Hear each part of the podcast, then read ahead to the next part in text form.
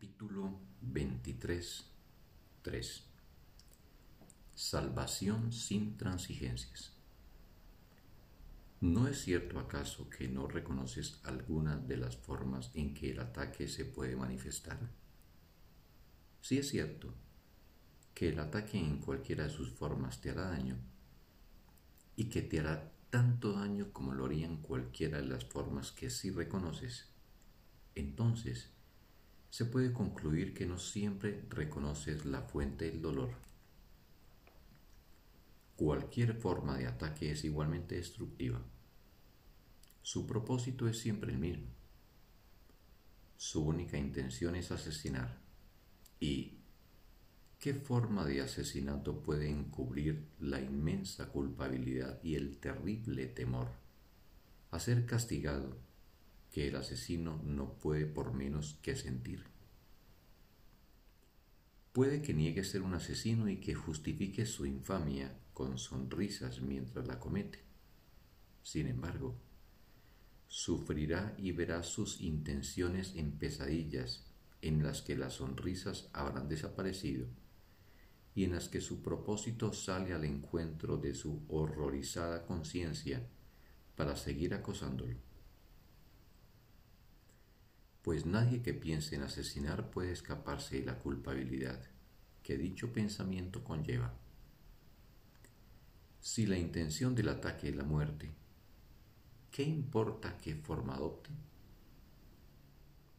¿Podría cualquier forma de muerte, por muy hermosa y caritativa que parezca, ser una bendición y un signo de que la voz que habla por Dios le está hablando a tu hermano a través de ti? La envoltura no hace el regalo. Una caja vacía, por muy bella que sea y por mucha gentileza que se tenga al darla, sigue estando vacía.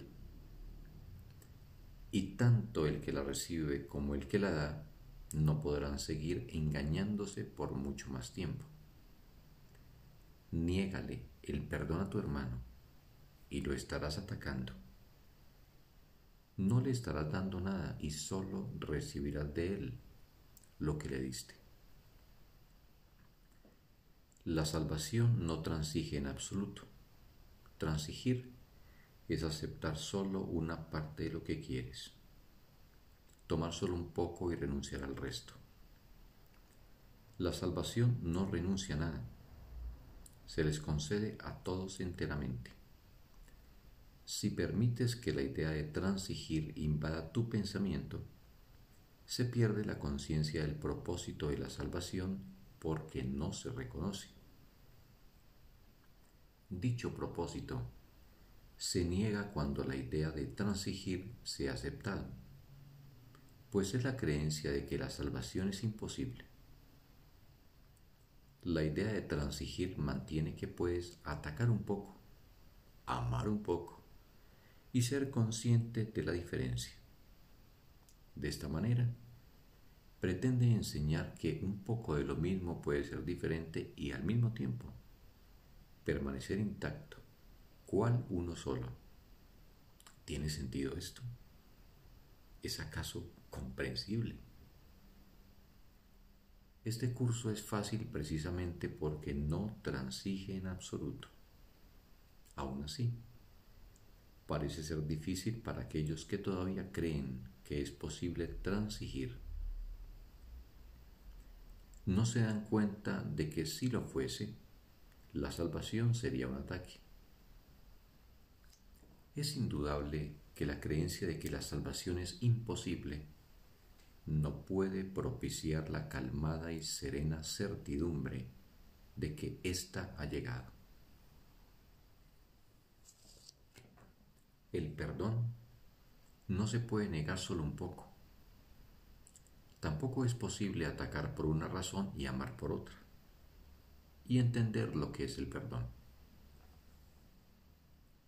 ¿No te gustaría poder reconocer lo que constituye un asalto a tu paz si sólo de esa manera resulta imposible que la pierdas de vista?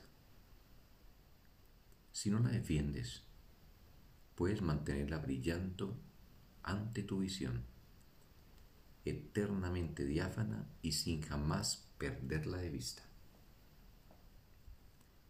Los que creen que es posible defender la paz y que está justificado atacar en su nombre, no pueden percibir que la paz se encuentra dentro de ellos. ¿Cómo iban a saberlo? ¿Cómo iban a poder aceptar el perdón y al mismo tiempo seguir albergando la creencia de que algunas formas de asesinato mantienen la paz a salvo? ¿Cómo iban a estar dispuestos a aceptar el hecho de que su brutal propósito va dirigido contra ellos mismos? Nadie se une a su enemigo ni comparte su propósito, y nadie transige con un enemigo sin seguir odiándolo por razón de lo que éste le privó. No confundas una tregua con la paz, ni la transigencia con el escape del conflicto. Haber sido liberado del conflicto significa que éste ha cesado. La puerta está abierta. Te has retirado del campo de batalla. No te has quedado allí con la esperanza cobarde de que el conflicto no se reanude solo porque los cañones se han acallado por un momento y el miedo que asola el lugar de la muerte no es evidente. En un campo de batalla no hay seguridad.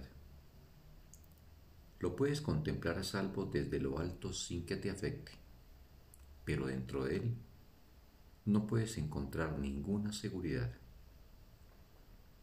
Ni uno solo de los árboles que aún quedan en pie puede ofrecerte cobijo. Ni una sola fantasía de protección puede servir de escudo contra la fe en el asesinato.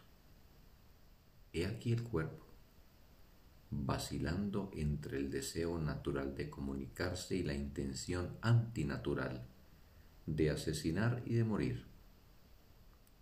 ¿Crees que puede haber alguna forma de asesinato que ofrezca seguridad? ¿Podría acaso la culpabilidad estar ausente de un campo de batalla?